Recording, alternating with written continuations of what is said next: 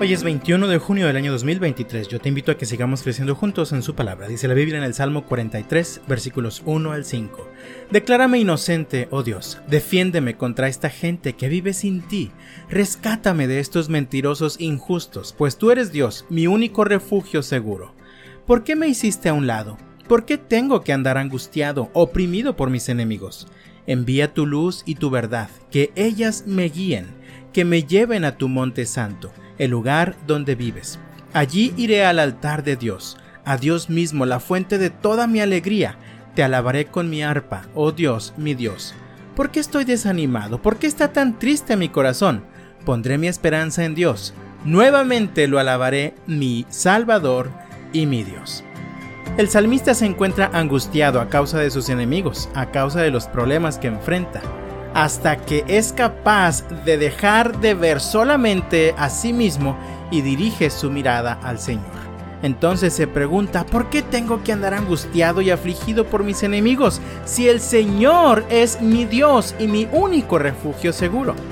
Entonces el salmista hace una petición a Dios en el versículo 3, que tu luz y tu verdad me guíen, que me lleven a tu monte santo, al lugar donde vives.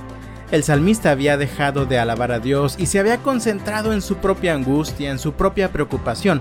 Por esto ahora pide que Dios lo guíe nuevamente para poder cultivar una relación estrecha con Él, para que Él pueda nuevamente concentrarse en la presencia de Dios para así experimentar el gozo y la alegría que provienen de Él y que le llevan a alabar a Dios con gozo aún en medio de las pruebas y el dolor. En el versículo 5 el salmista nuevamente se pregunta, ¿por qué estoy entonces tan desanimado? ¿Por qué está mi corazón tan triste? Y él mismo resuelve, pondré mi esperanza en Dios. Nuevamente lo alabaré, mi Salvador y mi Dios. Sabes, es muy común que también nosotros perdemos la perspectiva correcta en medio de las angustias y la preocupación.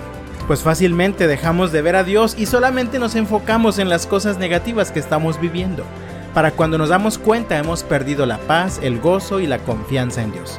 Por esta razón, así como el salmista, debemos recordar en todo tiempo que Dios es nuestro refugio y que la esencia de toda nuestra vida es nuestra relación con Dios, por medio de la cual nuestra fe se mantiene viva, por medio de la cual nuestra confianza se mantiene creciendo y por medio de la cual el gozo sigue fluyendo. ¿Estás pasando un día difícil? Entonces yo te invito, enfócate en Dios y alábalo. Alábalo por todas las cosas buenas que ha hecho y que hace por ti.